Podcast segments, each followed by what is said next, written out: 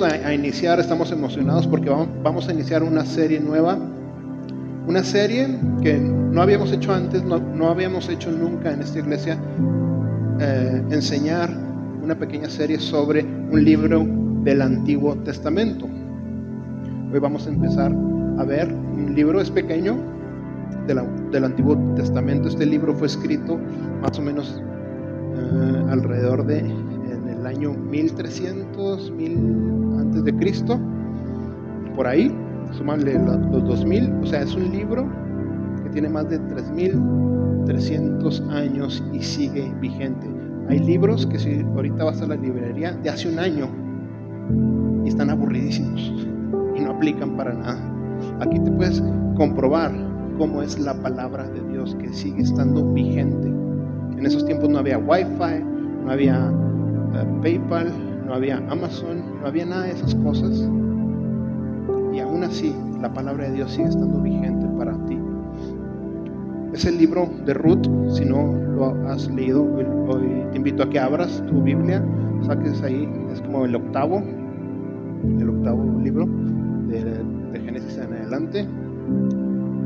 Y, algo importante a la hora de estudiar libros del Antiguo Testamento y tenerlo más o menos en cuenta, tú que eres un seguidor de Cristo, recuerda que cada seguidor de Cristo debe ser un teólogo, debemos de manejar ciertos términos. ¿Por qué? Porque estudiamos a Dios, porque lo amamos, ¿verdad? Todos, todos los que estamos aquí estudiamos las cosas que amamos, leemos de las cosas que amamos cuanto más vamos a leer y estudiar de Dios. Algo que debemos de saber es que los libros del Nuevo Testamento, ahí podemos encontrar eclesiología. ¿Qué quiere decir?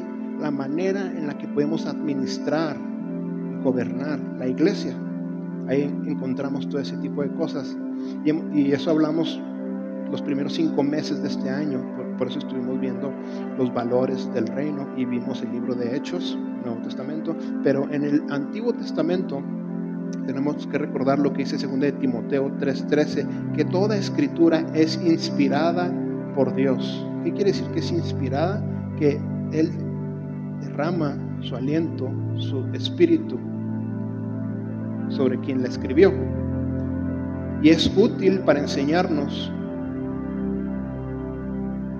para mostrarnos lo que está mal lo que está bien, nos corrige cuando estamos equivocados y nos enseña a hacer lo correcto. Es por eso que también podemos sacar grandes cosas del Antiguo Testamento, no como eclesiología, no como funciona la iglesia, pero sí cómo funcionas tú, como ladrillo de la iglesia. Por eso es bueno que entendamos esto. Y otra razón por la cual vamos a estudiar un libro del Antiguo Testamento especial este de Ruth, es porque vamos a encontrar varias lecciones importantes sobre relaciones humanas, sobre comunidad, porque tú y yo estamos llamados a pasar por las aguas turbulentas de la vida acompañado de otros. Nadie está llamado a ser el llanero solitario, ¿ok? Aunque te creas, no estás llamado. Si alguien cree que solo por la vida vas a lograrlo, no. Y necesitamos aprender ciertas cosas sobre la manera en la que nos relacionamos. Cuanto más nosotros que somos una iglesia. Es por eso que es importante que te vayas involucrando a la medida que sea posible en los grupos que estamos creando, en el de mujeres, en el de jóvenes, próximamente en el de hombres. No te asustes, no van a ser grupos que te van a absorber, simplemente una vez cada cuando, pero vas a encontrar cosas muy valiosas. Y la razón más importante, la tercera razón por la cual vamos a hablar de este libro, por la cual Dios nos, está indicando hablar sobre este libro, es porque vamos a encontrar que cada libro del Antiguo Testamento nos guía siempre a Jesús. Cada libro del Antiguo Testamento habla de un redentor que está por venir. Este libro nos va a llevar a ese redentor de una manera muy especial respecto a nuestra esperanza y la redención. Entonces, si tienes ahí el libro de Ruth, vamos a leer Ruth, capítulo 1, versículo 1, del 1 al 5. Hoy va a estar fácil. Voy a leer, después oramos, después empezamos con lo que Dios tiene para nosotros. Voy a leer de la nueva traducción viviente, ¿ok? Dice, en los días en que los jueces gobernaban Israel, una hambre severa azotó la tierra.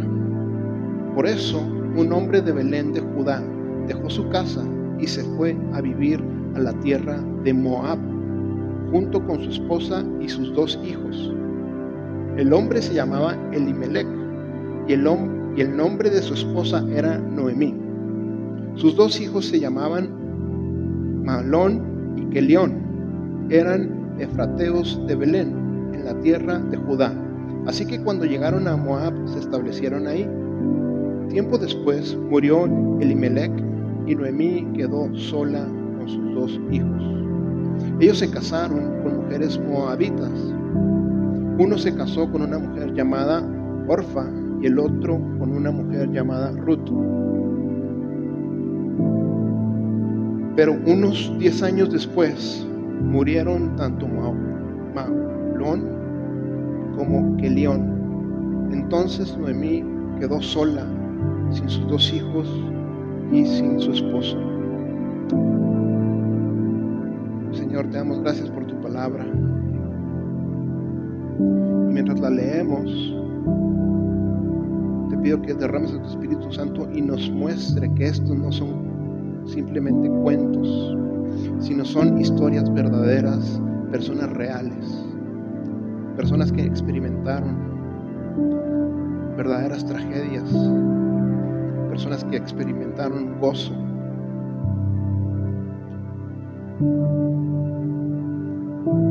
Y te pedimos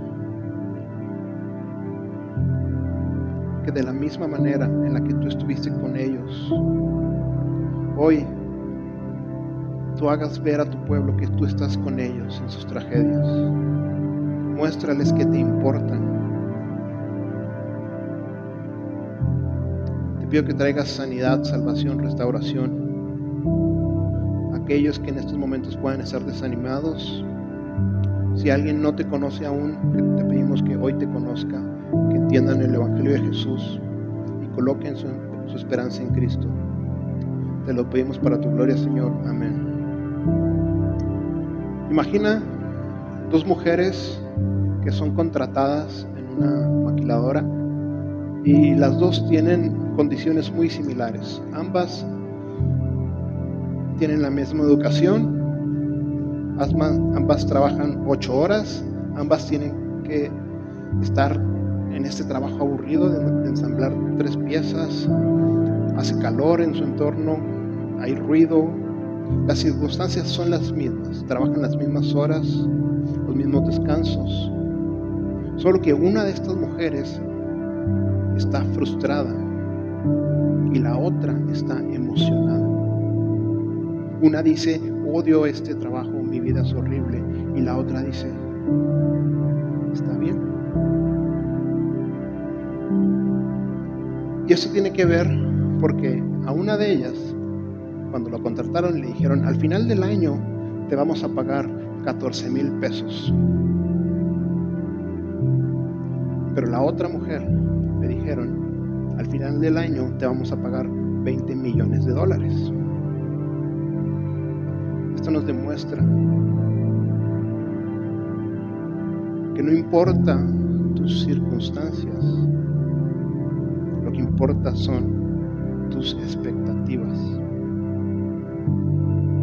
puedes poner a dos personas con las mismas circunstancias. Todos ustedes son de Chihuahua. Se puede decir que en general tenemos las mismas circunstancias. Pero todos tenemos expectativas y depositamos nuestra esperanza en cosas diferentes. Y esa es la diferencia, porque algunos andamos por la vida frustrados y por otros podemos andar por la vida con las mismas circunstancias adversas, pero en el corazón con contentamiento. El mismo ambiente, pero diferentes expectativas del resultado final. La manera en la que experimentan el trabajo de hoy está radicalmente ligado a la expectativa del futuro. El punto de esto es, no te quiero decir que todos necesitamos una promesa de 20 millones de dólares al año. Yo sé que todos queríamos eso, pero tenemos que entender que la Biblia nos dice, de hecho la Biblia nos dice que jamás debemos depositar nuestra esperanza en el dinero. Lo que tenemos que entender es que la manera en la que experimentamos las circunstancias en el presente está totalmente formada por cómo vemos que será nuestro futuro. La manera en la que tú hoy te relacionas con tus circunstancias está totalmente ligado en la manera en la que piensas del futuro. Está totalmente ligado a tu esperanza. Y la pregunta que tengo para ti hoy es, ¿cuál es tu esperanza? ¿En dónde estás ligando tus expectativas del futuro? ¿En qué cosas? Y eso, en donde estás poniendo tu esperanza, las expectativas de tu futuro, es suficientemente fuerte, suficientemente estable para mantenerte avante a lo largo de las peores circunstancias? Esa es una buena pregunta. Porque nos damos cuenta que no importa tanto las circunstancias de hoy. Lo que importa es en dónde tienes depositada tu última y máxima esperanza. Hoy vamos a empezar a ver esta historia de dos mujeres que compartían las mismas circunstancias, pero sus vidas tomaron rumbos muy diferentes y la diferencia fue en dónde tenían depositada su confianza. Mis hermanos, tenemos que saber, y de hecho la Biblia nos revela, que la vida no te asegura que tus circunstancias siempre van a ser placenteras. Tampoco nos asegura que nos van a dar un billete, un, cheque de 20 millones de dólares al final del año. La Biblia no nos dice eso. Pero si leemos la Biblia, la palabra de Dios, vemos que sí nos ofrece una esperanza por la cual vamos a poder pasar por el medio de las tribulaciones y pruebas de la vida. Y no solamente vas a poder pasar, sino que mientras pases vas a ser transformado. Para que al final de que pases por esas circunstancias no salga algo amargo, sino salga algo mejor. Generalmente el mundo cuando pasa por una circunstancia difícil o una prueba sale más amargado. Pero para el cristiano hay una esperanza que te asegura que mientras pases por las circunstancias difíciles de la vida vas a salir mejor. Te pregunto, esa circunstancia adversa, ¿qué te está produciendo? ¿Una persona más amargada o una persona más dulce? ¿Una persona más resentida o una mejor persona? Porque si te está produciendo ser una persona más amargada, por más que te digas cristiano, quiere decir que tu verdadera esperanza está en una cosa que no es Dios. Puede ser que esté en el dinero, en la familia, en el trabajo, en la aceptación, en tu físico o en cualquier cosa que se desmorona. Por eso te estás amargando. Hoy vamos a iniciar a estudiar un libro donde vamos a aprender sobre qué es la esperanza. Hoy veremos una historia que empieza con una mujer que está experimentando las peores circunstancias, está experimentando la muerte, está experimentando la dificultad, pero termina en gozo y redención. Y esto es increíble, la palabra de Dios, cómo aplica tres mil años atrás y cómo aplica hoy en 2021 porque hoy no es muy diferente esos días. Hoy, a través de lo que hemos pasado el año pasado y este, tal vez muchos hemos estado experimentando dificultad, dolor, expectativas que no se han cumplido,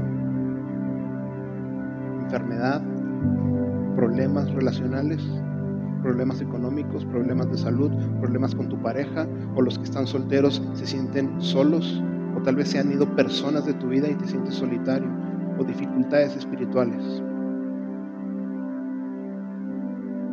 tienes recordar que la Biblia no te asegura una vida libre de problemas.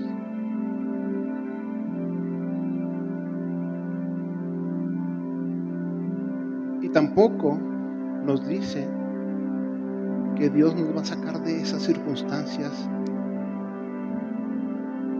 en un minuto.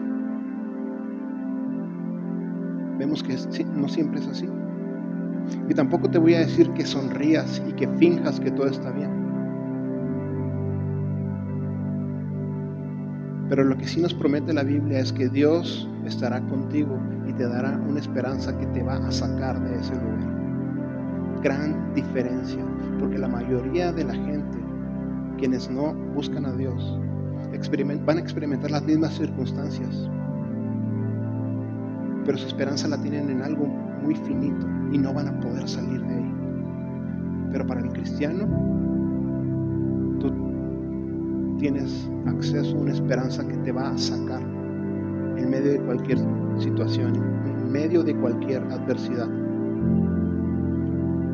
Una esperanza que va a poder sacar de ti bondad en medio del caos, va a poder sacar de ti generosidad en medio de, la escasez, va a poder sacar de ti fe en medio del temor, va a poder sacar de ti valor en medio de las adversidades.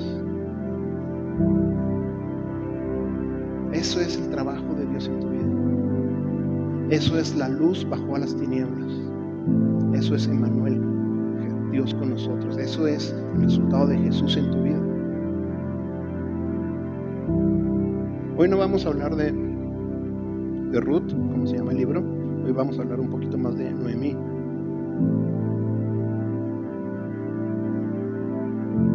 Esta Noemí que con su vida, sus acciones, inspiró a Ruth. Porque ella, a pesar de que estaba viviendo circunstancias muy difíciles, siguió confiando y depositando su esperanza en Dios. Y lo mismo sucede con tu vida cuando sigues confiando en Dios. Inspiras a otros. ¿No te ha pasado que cuando vas manejando y te da hambre y quieres, tienes ganas de comer cualquier cosa ahí callejera? ¿Qué dices? El lugar que está vacío apesta. Y donde está lleno, quiere decir que está bueno. Entonces, ¿qué hace? ¿Qué provoca que otras personas estén ahí? Inspira a que otros lleguen. Lo mismo, sucede con tu presencia en la iglesia.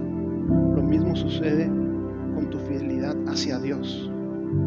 Cuando tú sigues estando fiel, presente ahí, como el que está haciendo fila en la línea de los tacos, ¿qué provoca? Que otros se acerquen. Cuando tú sigas estando fiel a Dios, aun cuando las circunstancias son adversas, ¿qué vas a provocar? Que tu esposo se acerque, que tu mujer se acerque, que tus hijos se acerquen, que nuestra comunidad se acerque. Pero si no estamos dispuestos a esperar en la fila del taquero y no llegamos, no vamos a inspirar a nadie. Esta es una lección para nosotros como iglesia. Porque a veces es muy fácil, ah, no me siento bien, ah, este, este día como que Dios no me ama tanto, ah, como que no gané este, lo mismo de la semana pasada, gané 200 pesos menos y, y no te acercas a Dios y dejas de inspirar a otros. Y vemos que Noemí inspiró a Ruth. Después vamos a ver quién es esta Ruth. Fíjate, qué tremendo. Son pequeños versículos, pero no quiero que lo corto del versículo nos haga perder la importancia y lo intenso de lo que está pasando. En los días que los jueces gobernaban Israel, en esos días todavía no llegaban los, los reyes, ¿verdad? Israel se gobernaba a través de jueces y, y sabemos por el testimonio en la Biblia que en esos tiempos pues no eran tiempos muy buenos económicamente, eran como ahorita. Una hambre severa azotó la tierra. Por eso un hombre de Belén de Judá dejó su casa y se fue a vivir a la tierra de Moab junto con su esposa y sus dos hijos.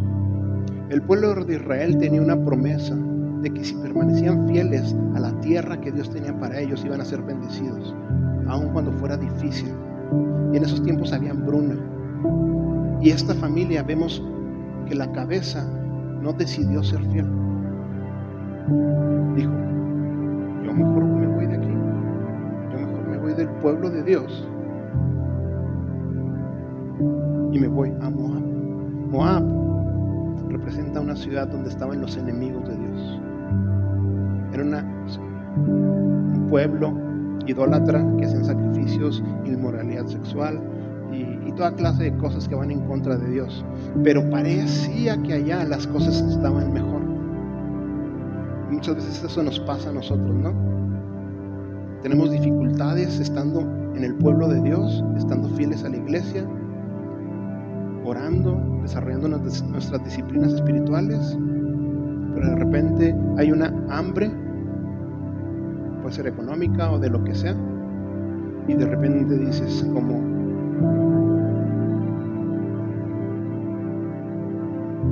como Elimelech, ¿sabes qué?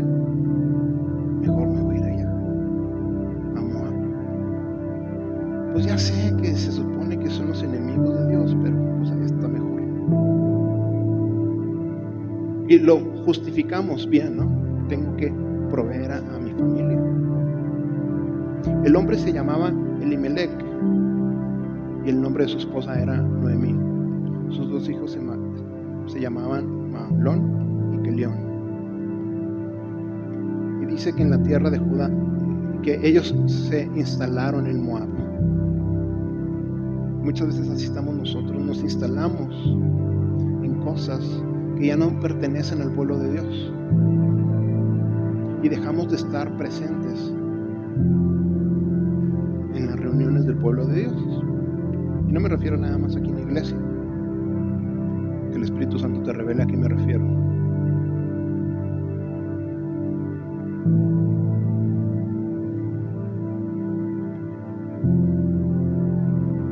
Y fíjate qué curioso. Elimelech, su, su nombre significa mi Dios es rey.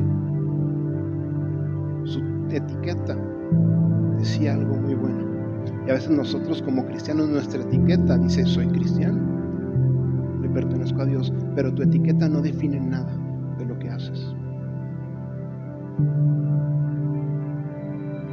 A veces podemos ser como Elimelech, que aunque tenga la etiqueta padrísima de cristiano, él se llamaba mi Dios es rey, pero mis obras que hacen me hacen renunciar al pueblo de Dios. Y veo como una oportunidad hacer eso que es en contra de Dios. La pregunta es, ¿seguiremos a Dios aun cuando no sea conveniente? ¿Seguiremos a Dios aun cuando sea difícil? Te pregunto esto porque sé que muchos de los que estamos aquí ya no sabemos la Biblia. Pero el hecho que te sepas la Biblia no quiere decir que estemos haciendo lo que sabemos que es correcto. Y una lección aquí es, seguiremos a Dios aún cuando no sea conveniente, cuando sea difícil. Y es muy fácil empezar a hacer lo que hizo Elimelech, hacer lo correcto a mis ojos, no a los ojos de Dios, hacer lo correcto a mis ojos. Ya ves cómo este libro aplica en 2021. Por otro lado, tal vez puede ser que tú sí seas una persona que está haciendo lo correcto delante de Dios, que tú sí eres una persona que está siendo fiel a Dios y aún así estás sufriendo, estás pasando adversidades. Y te puedes preguntar, ¿por qué?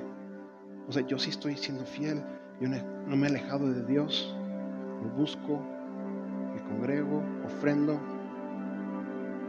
y aún así estoy experimentando dificultades en mi vida. Esto nos lleva a la primera lección del día de hoy. Número uno, una lección que quiero que todos entendamos como pueblo de Dios. Número uno, siempre habrá dificultades en la vida. ¿Ok? Yo sé que no está padre esta lección, pero es importante que la sepamos. Ya sea que ames a Dios y lo sigas con todo tu corazón, o ya sea que vayas en contra de Dios, en esta vida vas a experimentar dificultades.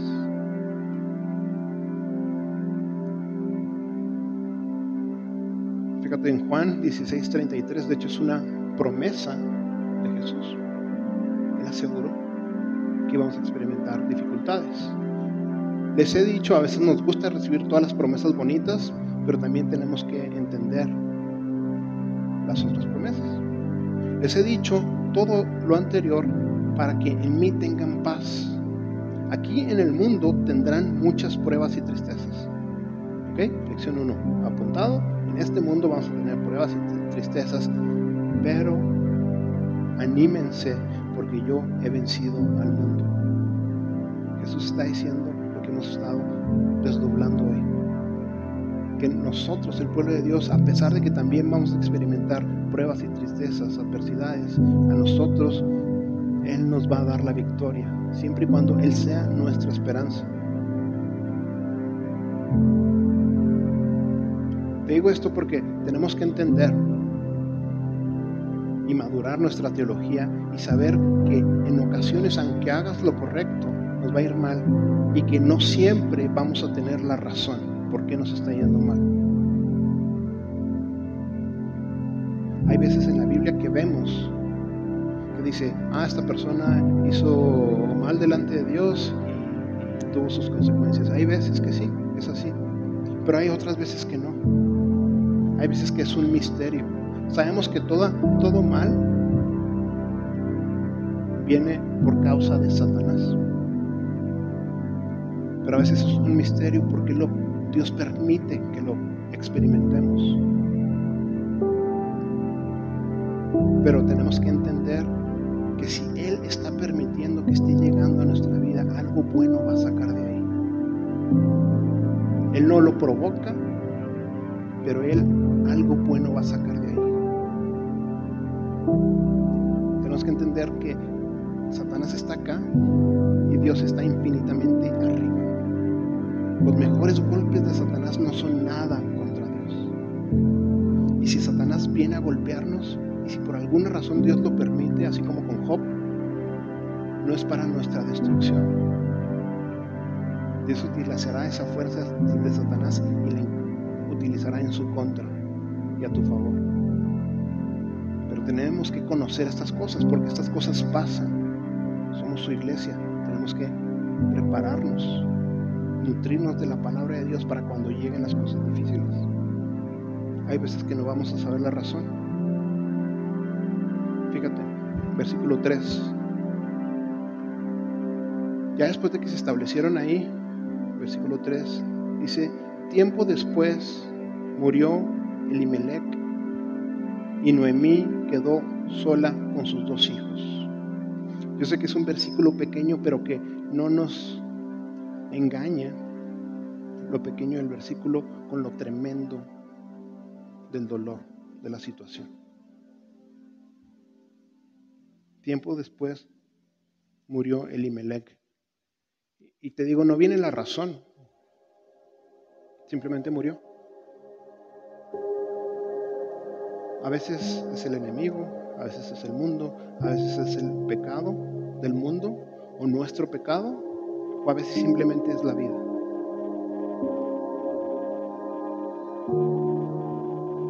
Tenemos una mujer que está experimentando tragedia. Fíjate versículo 4. Y Noemí quedó sola con sus dos hijos. Qué tremendo perder a tu esposo después pones toda tu esperanza en tus hijos. ¿No? Versículo 4 dice, ellos se casaron con mujeres moabitas, parecía que todo iba bien. Uno se casó con una mujer llamada Orfa y el otro con una mujer llamada Ruth. Pero después de un tiempo, pero unos 10 años después, la vida, murieron tanto Malón como Kelión. Entonces Noemí quedó sola, sin sus dos hijos y sin, su esposo. Qué tremenda tragedia.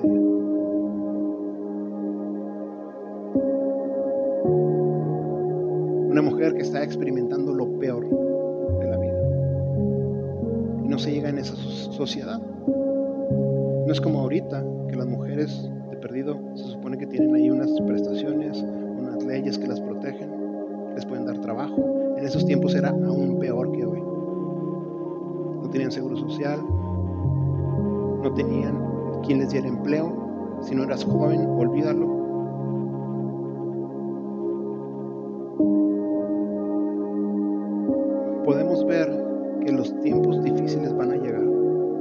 Y la Biblia no tiene problema en decirnos la verdad.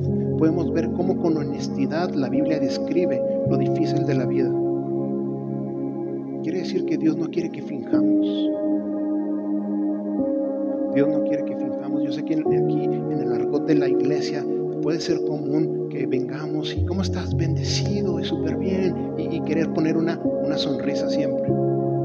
Dios no quiere que pongamos una sonrisa siempre. Dios sabe que la vida es difícil. Y sí estamos siempre bendecidos si entendemos a qué se refiere esa palabra. Pero hay veces que lo usamos ya como un cliché. de, ocultar el dolor. Pero Dios quiere que sepas que Dios no ignora lo que estás pasando. Dios sabe cada una de tus adversidades, ya sean las que te provocan tus enemigos, las que te provoca el diablo, las que provoca tu propio pecado, las que provocan la vida. Él las conoce, todas y cada una de ellas, y Dios no las ignora. Dios quiere que cuando hables con Él, las saques y las pongas delante de Él.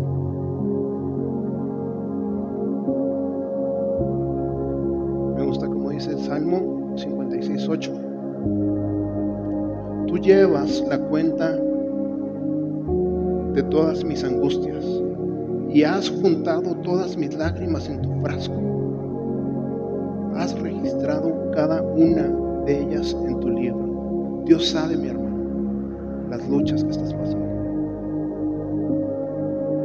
Dios sabe que aunque está escrito en dos recloncitos, Él conocía todo el dolor que estaba experimentando Noemí. Perdió a su esposo, perdió a sus hijos. Habrá tiempos difíciles, pero tienes que saber que Dios lo ve. Y Dios no quiere que finjas. Y eso nos lleva a, la lección número dos, de la cual quiero hablar hoy tiempos difíciles y la lección número dos es que todos tenemos que desarrollar humildad. Porque ante la dificultad es muy fácil ponernos en un, en un tren de arrogancia o de víctimas y pensar que Dios es el enemigo, que Dios está en mi contra.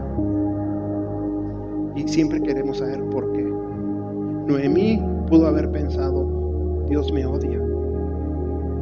Sobre todo en una sociedad como la de hoy, egocéntrica, que si se te poncha una llanta, ya sientes que Dios te odia. Si vas a Little Caesars por pizza y hay fila de más de cuatro personas y crees que Dios ya está en contra de ti. Tenemos que desarrollar humildad. Dios es quien debe llevarse la gloria, nosotros no. Nosotros estamos en proceso, estamos en formación.